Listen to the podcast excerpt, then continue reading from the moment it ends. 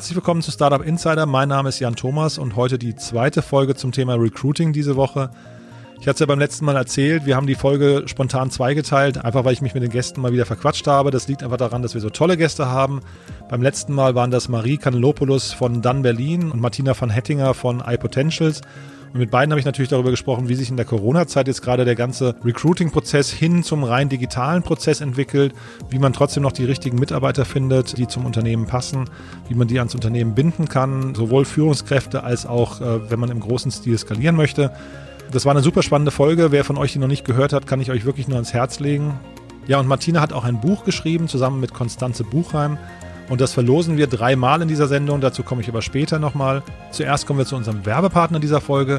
Und da habe ich nochmal Arne Hosemann von Expert Lead eingeladen. Er ist der Managing Director und einer der Gründer. Ja, und ich freue mich sehr, dass du wieder bei uns im Podcast bist. Herzlich willkommen, Arne. Hi, immer wieder gerne. Cool. Du, bevor wir einsteigen, möchtest du mal Expert Lead kurz vorstellen und auch dich und erzählen, was ihr da genau macht und für wen ihr das tut? Gerne, ja. Also ich bin Arne, einer der beiden Gründer von Expert Lead. In Kürze, was wir machen, ich habe letztes Mal ja schon erläutert, wir, wir testen IT-Experten auf ihre technischen Fähigkeiten mit Hilfe eines von uns entwickelten Verfahrens. Das ist ein Peer-to-Peer-Interviewing-Verfahren, da, in dem quasi beispielsweise ähm, ein Softwareentwickler aus unserer Community einen anderen testet. Alles von Remote wird gescored, wird live gecodet und dann gibt's quasi eine Art Online-Zeugnis und ähm, daraus haben wir zwei Services entwickelt. Einmal die Freelancer, die das Testing besonders gut verstehen, vermitteln wir bei Kunden auf Projekte. Und das andere ist, dass wir dieses Testing als solches verkaufen, als Service, um die Bewerber unserer Kunden zu testen. Ja, also da geht es nicht mehr um Vermittlung, sondern geht es um wirklich darum, ein, eine Art Zeugnis online auszustellen und äh, ich habe jetzt Softwareentwickler erwähnt, aber äh, wir haben zusätzlich in unserer Community auch Data Science Experten, wir haben technische PMs, POs, äh, Penetration Testing, also Cyber Security und auch UI UX Designer. Also alles, was man heute quasi braucht, wenn man irgendwie ein erfolgreiches Tech-Team aufbauen möchte. Genau. Ähm, und sag mal, ihr seid ja selbst eigentlich noch ein Startup. Ähm, vielleicht möchtest du mal kurz erzählen, wie so euer Werdegang war und auch wie weit ihr schon gekommen seid? Ja, sehr gerne. Also wir sind tatsächlich noch ein Startup. Wir sind jetzt im dritten Jahr, äh, kommen hier aus Berlin, sind inzwischen knapp 60 Mitarbeiter haben inzwischen weit über 100 Kunden akquiriert und da muss man auch sagen, aus ganz verschiedenen Gruppen. Also wir haben von kleinen Startups über die großen bekannten äh, Scale-Ups aus Berlin oder anderen Gebieten in Deutschland bis hin, bis hoch zu DAX-Unternehmen als Kunden, weil letztendlich, wenn, wenn man quasi das von mir beschriebene Produkt im Kopf hat, dann, dann sind all die mögliche Kunden, die sich entweder digitalisieren wollen oder die in sich schon ein digitales Geschäftsmodell haben und auf die richtigen äh, Freelancer oder äh, IT-Experten in Vollzeit setzen möchten. Und ja, mit dem Modell haben wir, äh, sind wir jetzt im dritten Jahr und haben letztes Jahr unsere Series A geraced, ähm, zusammen mit äh, drei Investoren, nämlich Acton aus München, Rocket Internet hier aus Berlin und Seek äh, aus Australien. Total stark. Und würdest du denn eigentlich sagen, dass sich der gesamte Markt im HR-Tech-Bereich in den letzten drei Jahren auch noch verändert hat? Oder ist das ein Markt, der eigentlich schon in der Entwicklung angekommen ist? Ja, das, der hat sich enorm verändert, meines Erachtens. Also ich glaube, eine der größten Änderungen, wenn man jetzt ein bisschen mehr als drei Jahre zurückguckt, sondern vielleicht mal fünf oder zehn Jahre, ist, dass Unternehmen realisiert haben, dass äh, es nicht mehr reicht, äh, dass man auf die quasi auf die Talente wartet, die sich bei einem bewerben, sondern man sich als Unternehmen beim Talent bewerben muss. Also ich glaube, das äh, ist eine der großen Veränderungen der letzten Jahre. Äh, das hat meines Erachtens aber ist das inzwischen bei den meisten Unternehmen angekommen.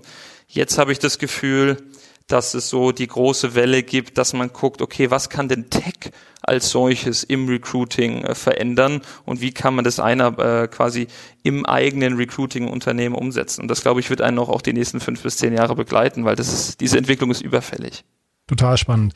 Du Arne, dann danke ich dir ähm, für die für die Einblicke, für die erneuten Einblicke. Möchtest du vielleicht nochmal kurz am Ende sagen, wer sich bei euch melden soll und auf welchem Weg man das tun kann? Ja, gerne. Also wie gesagt, bei uns äh, kann sich jeder melden, der entweder schnell Zugriff auf, auf geprüfte IT-Freelancer haben möchte oder der seine eigenen IT-Vollzeitbewerber über uns testen möchte. In beiden Fällen einfach am besten über die Website www.expertlead.de oder .com in drei, vier Minuten einfach das Formular ausfüllen mit den äh, Spezifika und dann geht bei uns der Prozess los. Alternativ kann man auch äh, eine E-Mail an mail@expertlead.de schicken und ähm, je nachdem, was der Kunde wollte, also entweder Zugriff auf Freelancer oder quasi, dass wir für ihn das Testing übernehmen, rollt dann der Prozess los. Freelancer schicken wir in der Regel innerhalb von 48 Stunden, die den Kriterien entsprechen. Und beim Testing-Business ist es so, dass wir ähm, zügig die Interviewer quasi ähm, finden, die die Interviews durchführen können und dann immer einen Tag nach dem jeweiligen Interview ähm, ein quasi Online-Zeugnis zustellen, so dass man, dass das Unternehmen weiß, wie es mit dem Kandidat weiterzumachen hat. Klingt super. Du, also vielen, vielen Dank nochmal und dann ja hoffentlich auf bald. Ja, Dankeschön.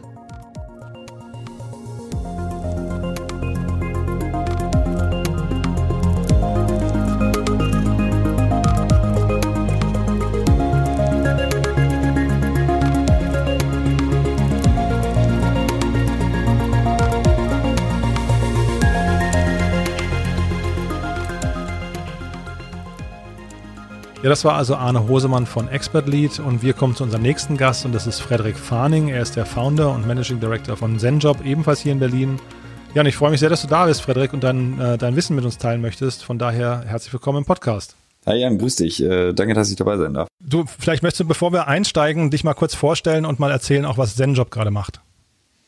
Gern. Ähm, wir haben ZenJob gegründet vor viereinhalb Jahren. Ich komme ursprünglich aus Hamburg, bin jetzt aber seit ungefähr fünf Jahren in Berlin, äh, eher juristischen Background, erste Station Passau, später dann gewechselt nach Köln, da auch einen betriebswirtschaftlichen Einschlag gehabt und vor allen Dingen aber äh, anderthalb Jahre als ja quasi so Werkstudent Business Development in einem Startup gearbeitet für äh, mobile Espresso-Bahn. Das waren das, ähm, was ganz lustig war, so ein bisschen mit dem CEO durch Strategie reden, bis hin zu aber auch ganz normal einfach Kaffee machen.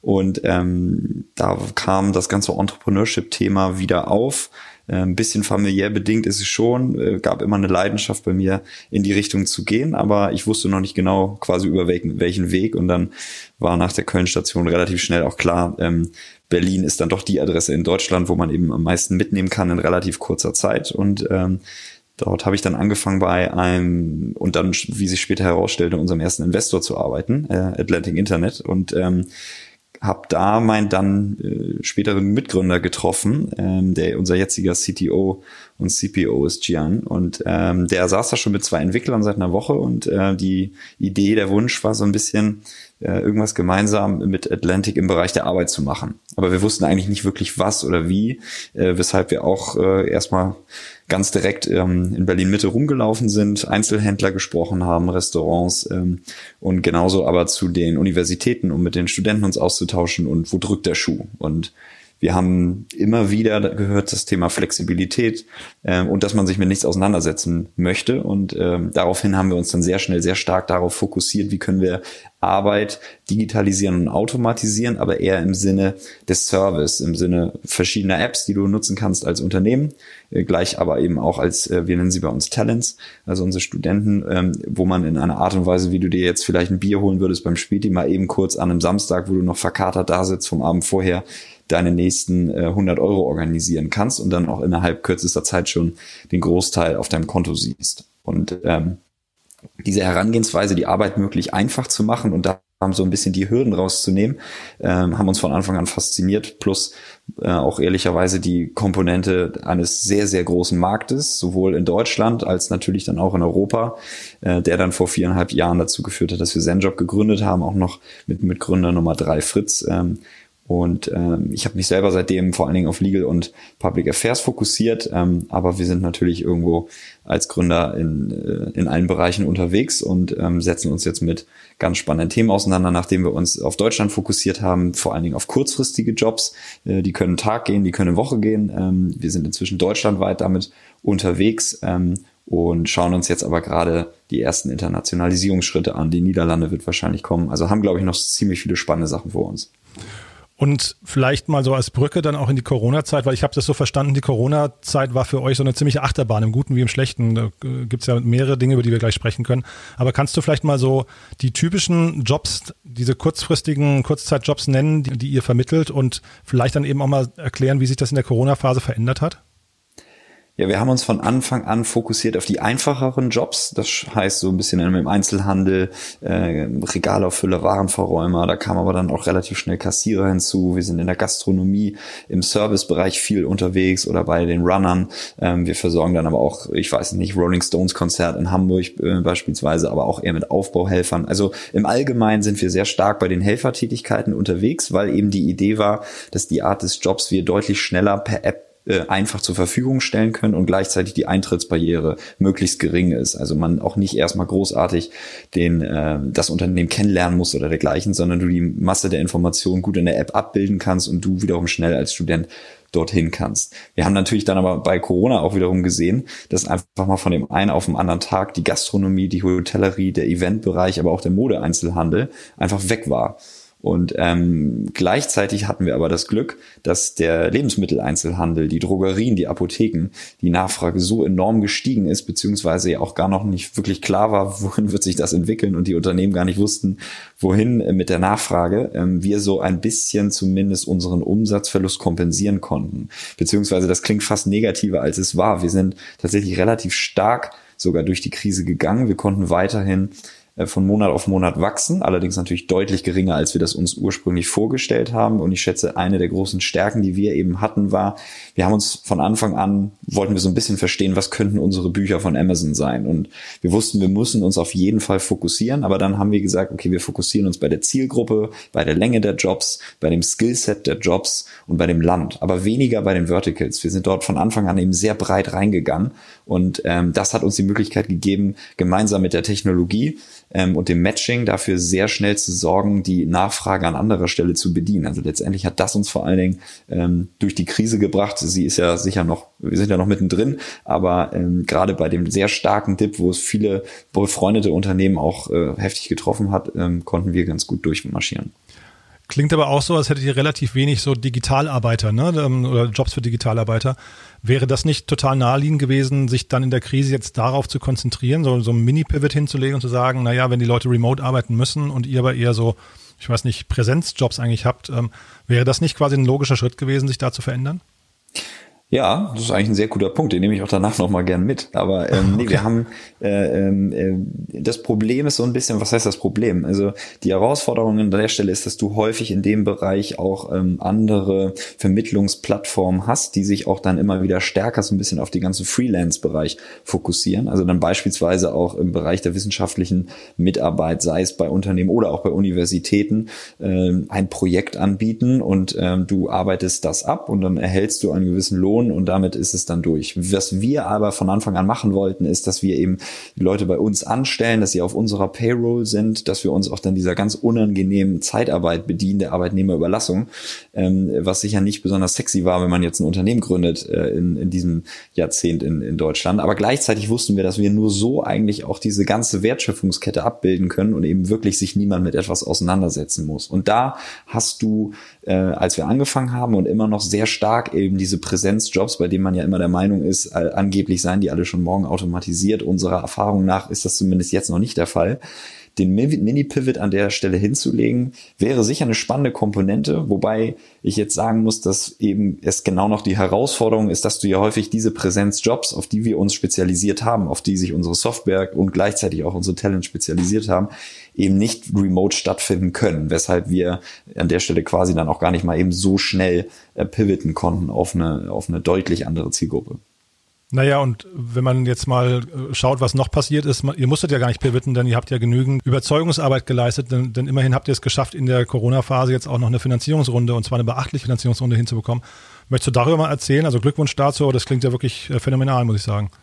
Ja, äh, danke dir. Also das hat uns ja letztendlich selber echt sehr bestärkt in dieser Phase, ähm, dass wir den Zuspruch erhalten haben, äh, als wir angefangen haben, ähm, ähm, rauszugehen, was ja letztendlich dann auch schon begonnen hat, äh, inoffiziell September, Oktober letzten Jahres und dann gehst du richtig auf Roadshow ähm, vielleicht dann Anfang diesen Jahres, ähm, äh, dachten wir natürlich auch irgendwann, das wird natürlich noch ein richtig spaßiger Ritt werden hinten raus und äh, wir sind sehr gespannt, inwieweit dort dann auch Investoren reagieren werden und äh, auch Corona-bedingt sagen werden, wir möchten lieber in unser eigenes Portfolio investieren, ähm, da anstatt jetzt irgendwie neu Geld auszugeben. Und äh, wir haben sehr breit gesucht, bei uns war das jetzt ja die Series C und so ein bisschen das Ziel, nochmal den Investorenkreis zu erweitern, verschiedene Expertise reinzubringen und äh, haben da auch stark geflirtet mit dem amerikanischen VC-Markt und, und die Komponente der Skalierung und der, auch des technologischen Know-hows nochmal reinzubringen. Am Ende sind wir dann aber dann doch äh, wieder sehr um die Ecke gelandet, nämlich äh, bei, bei Force Day Capital aus der Schweiz, beziehungsweise ein bisschen Schweiz-Italien-Mischung. Ähm, ähm, was uns da so, was wir so unglaublich spannend fanden und was uns dort auch überzeugt hat, ist, dass letztendlich ähm, der Gründer, wenn man so mag, von Force Day oder der Mutter von Force Day wiederum selber ähm, erfahrener Unternehmer ist, der es auch mal geschafft hat, ein Unternehmen richtig zu skalieren, aufzubauen, groß zu machen und dann auch am Ende zu verkaufen. Ähm, und es war eine Komponente, die wir so bisher noch nicht in unserem Investorenportfolio hatten. Plus, wir haben von Anfang an, und das ist es dann ja häufig immer wieder, diese beidseitige Chemie, das hat einfach gepasst und hat gestimmt. Und ähm, äh, es waren spannende Termine mit denen und wir hatten auch, ich meine, es ist halt dann auch manchmal einfach äh, unglaublich viel Glück dabei. Wir haben äh, Forster bei uns in Berlin gehabt, eine Woche letztendlich, bevor Corona auf das Niveau hochgeschoben wurde, dass man eben nicht mal eben kurz noch von London nach Berlin geflogen ist. Wir hatten zum Beispiel für die Woche drauf, hatten wir sowohl in London als auch in Wien Termine, die dann Corona-bedingt abgesagt wurden, wo es dann wirklich nur noch Videokonferenzen gab. Und äh, ich glaube schon, dass es am Ende einen starken Unterschied gemacht hat, dass man sich nun einmal dann doch noch äh, analog, oldschool äh, im Büro gesehen und kennengelernt hat. Mhm, ja, ist spannend, weil ich, ich kannte die gar nicht, ich hatte die überhaupt nicht auf dem Schirm, habe mir auch das Portfolio von denen angeguckt und konnte euch da jetzt gar nicht so richtig verorten. Ich habe gar nicht verstanden, was ist quasi deren, deren Gesamtstrategie. Der Christoph Mehr darf das jetzt nicht hören, ne? weil ich glaube, der hat ja auch mal ein Unternehmen ziemlich groß, groß skaliert, ne? wenn ich mich, äh, weil du gerade sagtest, ihr habt sowas noch nicht im Portfolio bei, äh, im Investorenkreis gehabt. Ähm, Ach so, ja. ja. nee, der, ich hoffe, ich hoffe, er hört nicht zu. Nein, also er hat vor allen Dingen natürlich sehr starke Erfahrungen aufbauen können im Bereich bei Nokia und als er dann später auch zu hier gegangen ist, plus äh, als Business Angel bei SoundCloud. Ähm, ähm, nein, also Christoph war jemand, der uns von Anfang an enorm geprägt hat, was das Visionäre und Innovative angeht. Ähm, dann haben wir zu einem späteren Zeitpunkt Acton Capital zum Beispiel, nicht nur, aber zum Beispiel Acton Capital aus München haben bekommen, die dann auch wiederum genau zu ihrer Zeit, nämlich der Series A, die richtigen waren, die wir brauchten, nämlich auch mal das Unternehmen auf solidere Füße zu stellen und mal ein bisschen genauer auf einzelne Prozesse zu achten. Äh, dann kam AXA dazu und jetzt zuletzt eben Forestay, die jetzt vielleicht nochmal so ein bisschen für die, für die nächsten zwei bis drei Jahre aufzeigen können, äh, wie werden wir jetzt vom, vom Startup zum Scale-up und gleichzeitig wie, äh, wo kann sich das Unternehmen langfristig hin entwickeln. Aber ehrlich gesagt, auch da gibt's natürlich ja immer Dynamiken. Es ist ja auch, du sprichst mit sehr vielen, äh, ein paar finden dich interessant, du findest ein paar interessant, ein paar finden dich nicht interessant, du findest ein paar nicht interessant. Mhm. Und dann, äh, und dann kommt die Dynamik irgendwie rein und dann merkst du eben auch, wo macht's Klick und dann äh, gehst du voran. Mhm. Ja, spannend. Jetzt haben wir noch gar nicht über das Re äh, Recruiting gesprochen. Ähm, da gibt's ja im Prinzip zwei Blickweisen, die ihr haben könnt. Ne? Zum einen seht ihr jetzt quasi die ganzen Kurzarbeiter oder, oder Kurzzeitkräfte und den ganzen Markt davon und dann sucht ihr natürlich jetzt auch vielleicht bedingt auch durch ähm, den, den Fahrtwind, den ihr jetzt gerade habt, auch äh, selbst sehr viele Leute. Vielleicht fangen wir mal mit dem, mit dem Markt, den ihr bedient, an. Ähm, was siehst du da momentan für Trends äh, in der, in der Corona-Phase und was hat sich da vielleicht auch geändert gerade? Hm. Ja, also für uns zum Beispiel war äh, unmittelbare Auswirkung von Corona auf unser äh, Geschäftsmodell, dass wir mehr oder minder von dem einen oder auf den anderen Tag von einem Offline-Onboarding zu einem Remote-Onboarding äh, geswitcht sind. Wir hatten, wir haben es immer noch so gemacht, dass du bei uns in den, wir hatten immer und haben teilweise auch noch kleine Satellitenbüros in, in Deutschland verteilt, wo wir unsere Studenten einmal kennenlernen, mit ihnen sprechen und dann ein ja, 20 bis 40 minütiges Onboarding haben. Und ähm, das ist dann einfach mal von einem auf den anderen Tag ausgefallen. Jetzt muss man fairerweise dazu sagen, äh, dass das so oder so von uns geplant war, um einfach ein noch einfacheres äh, Onboarding-Erlebnis zu gewährleisten. Aber Corona hat einfach einfach mal dazu geführt, dass das Ganze so drei bis vier Monate vorgezogen wurde. Ähm, dadurch hatten wir gleich einen krassen Unterschied auf der Seite, der sich dann eben auch entsprechend weiterzog. Also der ganze Kontakt und Austausch zwischen ZenJob und unseren Talents dann eben ausschließlich per, per Telefon oder über die App und unsere Push-Notifications stattfindet. Ähm, das war natürlich für uns sehr spannend zu beobachten. Wie schnell können wir das gewährleisten? Wie stabil laufen dabei auch die Systeme? Und wie wird das gleichzeitig dann auch von unseren, von unseren Talents äh, angenommen? Ähm, das hat sich jetzt erstmal so herausgestellt, dass es stabil ist und dass es gut angenommen wird und dass auch viele Studenten vielleicht auch ganz froh darüber sind, dass sie jetzt nicht nochmal extra in unser Büro watscheln müssen. Ähm, aber ähm, gleichzeitig war es auch sehr spannend zu sehen, was lernen wir denn eigentlich dadurch nicht oder noch viel mehr, was haben wir eigentlich angenommen vorher, was wir lernen im Rahmen dieser Onboarding-Gespräche, was sich dann später rausgestellt hat, dass es dann doch gar nicht so relevant ist. Also das war für uns ein relativ starker Einschnitt auf der B2C-Seite. Auf der B2B-Seite hingegen äh, ging das ähm, ging das etwas smoother, würde ich sagen, ähm, durch, ähm, beziehungsweise dadurch, dass es auch etwas langfristiger angelegt ist, gab gab es dann, dann doch die Möglichkeit, gut auch mit mit Videokonferenzen oder teilweise dann zumindest wieder On-Site-Gesprächen zu arbeiten. Intern wiederum haben wir ähm, haben wir natürlich genauso gemerkt, dass wir äh, den klassischen Onboarding-Prozess bei uns umstellen müssen. Gleich genauso unsere, wir nennen das bei uns so die New Joiner-Tage, so die Welcome Days, ähm, die dann bei uns auch immer so über drei bis vier Tage gehen und man verschiedene Abteilungen kennenlernt, verschiedene Personen bei Zenjob kennenlernt, unser Office kennenlernt und so weiter. Und ähm, das musste natürlich auch gleichzeitig komplett umgestellt werden. Und äh, ähm, alles machbar, alles möglich. Und es ist auch, es ist ja auch erstaunlich immer, wie gut sowas funktionieren kann. Bei uns gibt es jetzt virtuelle Office-Touren oder wir äh, arrangieren Coffee-Dates, die dann so ein bisschen automatisiert auch durch Slack äh, abgebildet werden äh, oder veranstalten so virtuelle Picknicks. Aber ähm, ich glaube, gerade in der Anfangszeit war das natürlich sehr spannend zu sehen, inwieweit kann das überhaupt funktionieren. Und da gab es ja eine starke äh, Anfangseuphorie, beziehungsweise dass alle sehr erstaunt darüber waren, wie gut es eigentlich geht. Und dann hast du aber dann doch so Stück für Stück wieder gemerkt, also das ist zumindest bei uns der Effekt, dass die Leute sich auch wieder freuen, mal wieder ins Büro kommen zu können und sich mal äh, sporadisch zumindest auszutauschen weil ansonsten ist es natürlich kulturell, wenn du dein Unternehmen von Anfang an so aufgebaut hast, schwierig ist. Ich hatte letztens mal ein Gespräch auch, äh, wo ich dabei sein dürfte mit dem Mitgründer von Komoot, die wiederum ihr Unternehmen von Anfang an remote aufgebaut haben und dann ist es natürlich auch wieder eine bisschen andere Geschichte. Mhm. Das war jetzt eine sehr ausführliche Antwort, im Prinzip drei Bereiche, wenn ich es richtig verstanden habe. Du hast B2C angesprochen, du hast B2B angesprochen und dann euren internen Bereich. Kannst du mal ganz kurz für mich erklären, was B2B bei euch genau bedeutet? Ist das der Vertrieb oder habt ihr quasi ähm, da nochmal eine eigene Kurzzeitarbeiter-Klientel.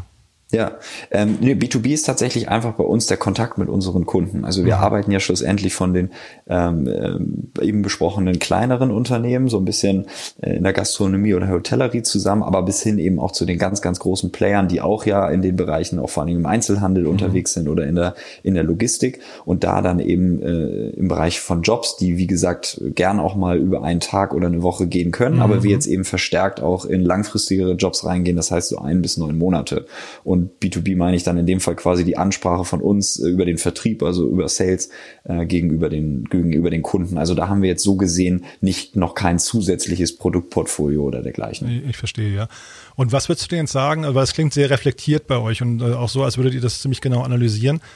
Äh, was sind denn jetzt quasi die, ähm, die Nachteile? Du hast gerade gesagt, es gibt ein paar Dinge, von denen ihr dachtet, dass sie wichtig waren, aber sie waren dann plötzlich nicht mehr wichtig oder ähm, Erkenntnisse, die ihr äh, mhm. gewonnen hattet, wie ihr dachtet, die gab es dann plötzlich nicht. Kannst du vielleicht mal so wirklich gegenüberstellen, was fehlt in einem digitalen äh, Recruiting-Prozess gegenüber der, des, des tatsächlich Vor-Ort-Termins und was sind auch vielleicht die Vorteile, die man hinterher daraus gewinnen kann aus der Digitalisierung? Ja, also ich würde es tatsächlich auch für uns dahingehend trennen, ähm, dass wir stark differenzieren zwischen unseren externen Mitarbeitern, also unseren Talents. Da würde ich sagen, haben wir jetzt erstmal, äh, äh also auf jeden Fall mit Abstand viel mehr Vorteile als Nachteile gesehen, sowohl für das Talent als auch für uns. Wir können viel besser verstehen, was möchte jemand wo wie machen. Ähm, wir, wir, wir können auch anhand der Daten sehr gut verstehen, wann möchte jemand lieber ein Onboarding machen zum Beispiel, was ist die Präferenz der Jobs und dergleichen. Also da ist es für uns, glaube ich, tatsächlich, dass die Vorteile stark überwiegen und wir eher realisiert haben, dass das individuelle Gespräch an der Stelle, solange wir uns zumindest noch in der Art der Jobs bewegen, eigentlich deutlich weniger wichtig ist, als wir zunächst angenommen haben. Bei unseren internen Mitarbeitern hingegen, ähm, da glaube ich, sehen wir schon etwas differenzierter. Ähm, ich habe eben ja schon mal so ein bisschen die Kultur angesprochen. Ähm, es ist einfach etwas ganz anderes, wenn du, wie wir, wie ich zumindest finde, jetzt seit anderthalb Jahren auch in einem wirklich sehr schönen Office in, in Berlin-Moabit unterwegs sind und ähm, man verschiedene Möglichkeiten hat, auf dem Flur, in Meetingräumen äh, oder anderen Gesprächen sich auszutauschen, äh, sei es im Team, sei es außerhalb des Teams, dass wir jetzt auch im Management die Möglichkeit haben, ganz einfach und easy mal eben mit jemandem zu schnacken und so Dinge aufzunehmen, die du ansonsten eben nicht mitbekommen würdest. Du hast auf einmal durch diese ganze Videokonferenzwelt eine andere Kultur, in der du viel gezielter, was auch wieder ein Vorteil sein kann, äh, deine Meinung oder deine Agenda rüberbringen kannst in deinem festgelegten Termin, äh, den du mit jemandem hast. Das mag alles effizienter sein, ähm, aber gerade in dem Kontext von Kultur äh, sind wir jetzt als Gründer, würde ich sagen, zumindest überzeugt davon, dass wir das präferieren, ähm, dass wir eine die alte Welt in Anführungsstrich haben oder sonst eben auch gern die Hybride, äh, aber eben nicht eine, die ausschließlich remote stattfindet, weil das war von, für uns einfach von Anfang an wichtig. Also wir, wir möchten natürlich auch wie viele andere äh, ein erfolgreiches Unternehmen aufbauen, aber gleichzeitig war es uns immer und ist es nach wie vor wichtig, ähm, dass wir irgendwie eine Kultur pflegen, die jedem Spaß macht und wo jeder gerne ins Office kommt. Und das ist, glaube ich, etwas, was in Corona-Zeiten oder in Videokonferenzen-Zeiten einfach sehr schwer zu kompensieren ist. Und da kann man sich viele Dinge ausdenken, die angesprochenen äh, randomisierten Coffee Dates beispielsweise, aber es ist dann doch schwer, das gleich so zu replizieren. Mhm. Ich hatte gelesen, dass ihr in 14 Städten in Deutschland unterwegs seid und du hast ja auch gerade gesagt, ihr habt eben diese Präsenz-Offices dort. Ähm, jetzt hast du aber zeitgleich gesagt, dass weiß nicht, hat nicht mehr die Bedeutung, die es mal hatte. Ähm, und äh, zeitgleich hatte ich aber auch gelesen, dass ihr mit dem, mit dem frischen Kapital quasi innerhalb von Deutschland weiter expandieren wollt. Jetzt habe ich nicht ganz verstanden, Müsst ihr tatsächlich noch in jede Stadt oder, oder ist es tatsächlich hinter eine Sache, die ihr dann eigentlich komplett remote machen könnt, ähm, weil ihr ja eigentlich jetzt dann euren, euren kompletten Prozess auch umgestellt habt?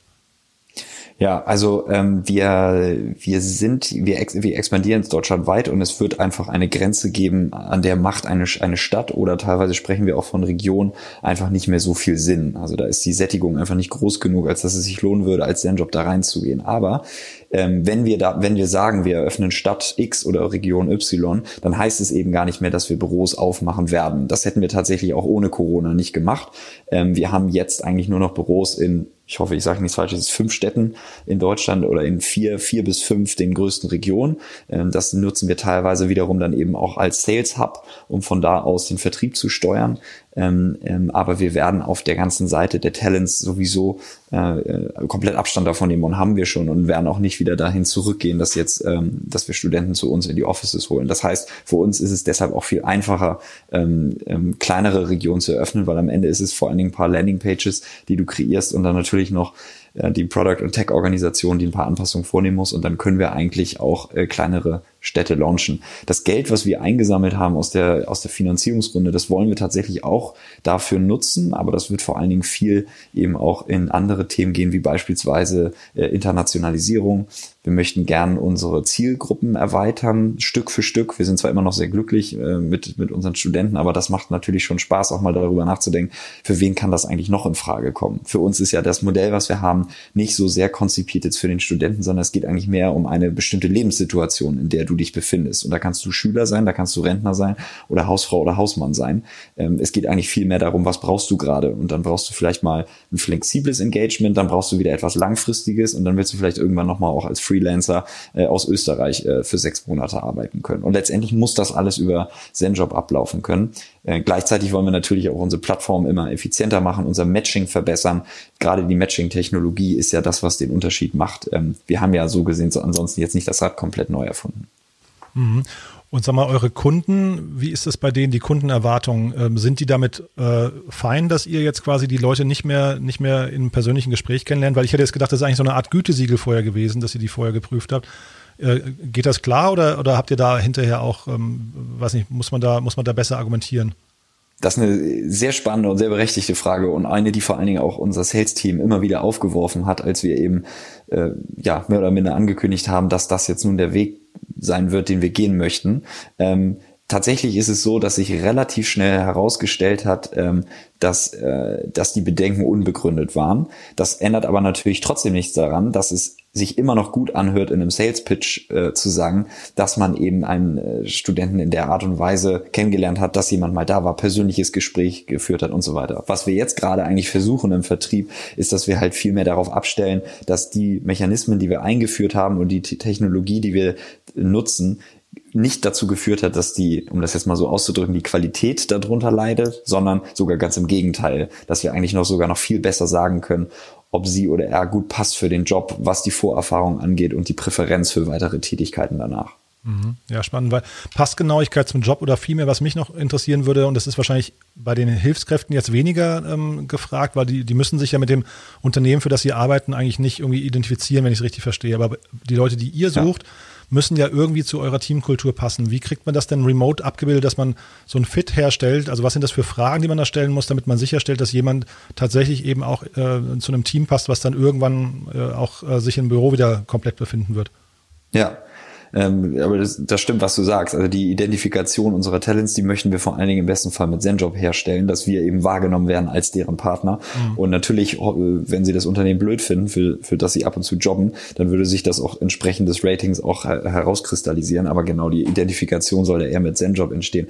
Aber für unsere internen Mitarbeiter, für unser Team, ähm, ähm, wir versuchen die Interviews eigentlich sowohl, also egal ob remote oder ähm, wir haben ja zumindest jetzt immer mal wieder auch Situationen, dass man, wir lassen beispielsweise jetzt auch mal bis zu äh, 25 bis 50 Leute bei uns ins Büro.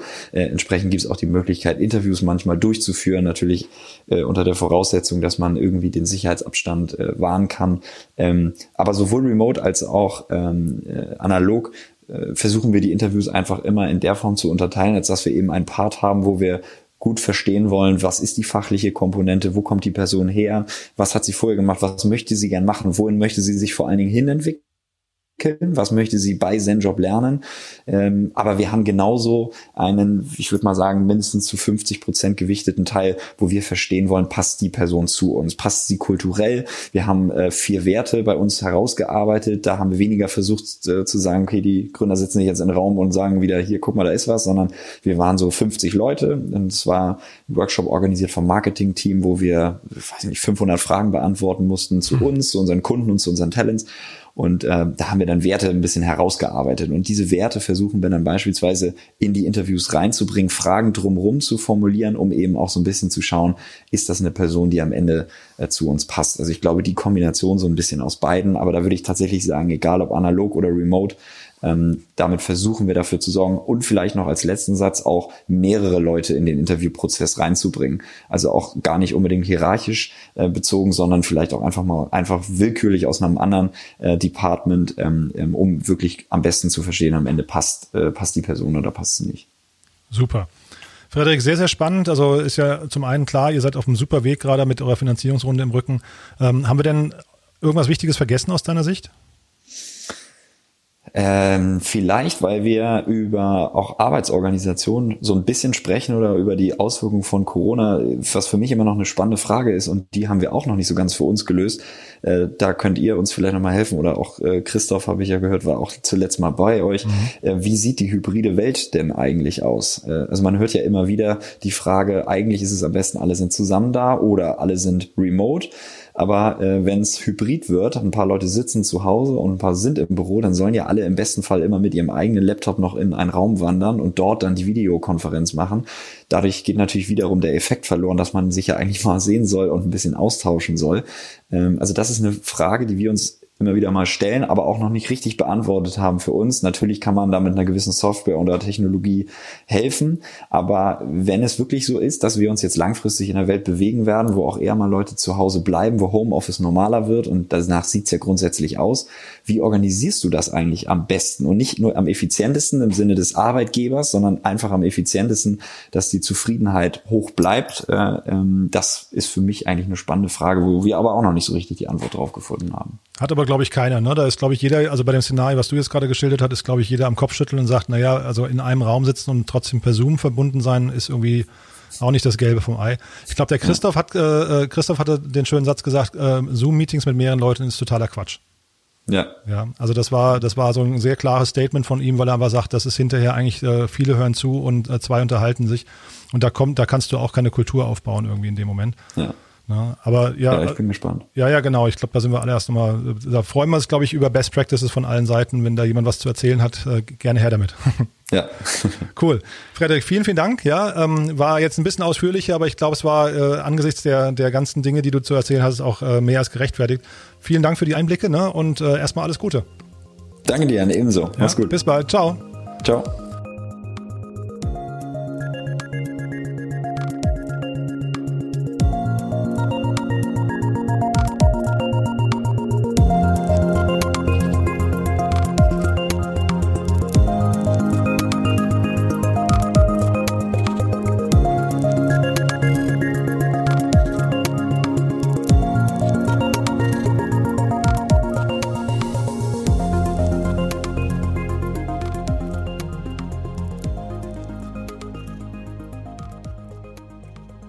Das war also Frederik Farnig von ZenJob.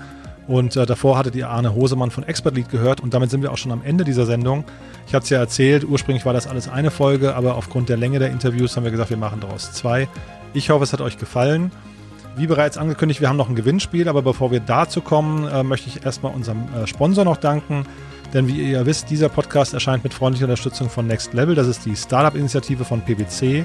Und PwC ist Deutschlands führende Wirtschaftsprüfungs- und Beratungsgesellschaft mit ähm, 150 Expertinnen und Experten, die speziell für Gründerinnen und Gründer bereitstehen, um ihnen von der Seed Stage bis hin zum Exit den Rücken freizuhalten.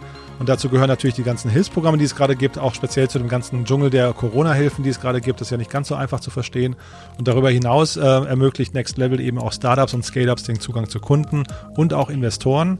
Also falls das interessant klingt für euch, dann schaut doch mal bitte vorbei bei pwc.de slash startups. Dort findet ihr auf jeden Fall alle weiterführenden Informationen. Wir freuen uns auf jeden Fall über die tolle Zusammenarbeit mit PwC. Das macht echt großen Spaß. Ja, und damit kommen wir noch zu unserem Gewinnspiel. Äh, wir verlosen drei Exemplare von dem Buch HR Basics für Startups, das äh, Martina von Hettinger, die ja zu Gast war in unserem letzten Podcast, zusammen mit ihrer Kollegin Konstanze Buchheim verfasst hat. Wenn ihr dieses Buch gewinnen möchtet, dann bitte eine iTunes-Rezension hinterlassen für diesen Podcast. Ob gut oder schlecht, überlassen wir euch und dann schickt ihr bitte danach den Screenshot von dieser Rezension an die E-Mail-Adresse podcast.startup-insider.com. Ja, und bei mehr als drei Einsendungen entscheidet das los, aber wir freuen uns auf jeden Fall über gutes und schlechtes Feedback. Hauptsache es ist ehrlich und konstruktiv und wir kommen damit weiter. Und äh, wir freuen uns aber auch, wenn ihr den Podcast einfach so weiterempfehlt, denn damit tut ihr uns einen Gefallen und wahrscheinlich auch den Leuten, denen ihr den Podcast weiterempfehlt. In diesem Sinne, vielen Dank an alle fürs Zuhören, fürs Mitmachen und äh, bis zum nächsten Mal. Schönes Wochenende. Tschüss.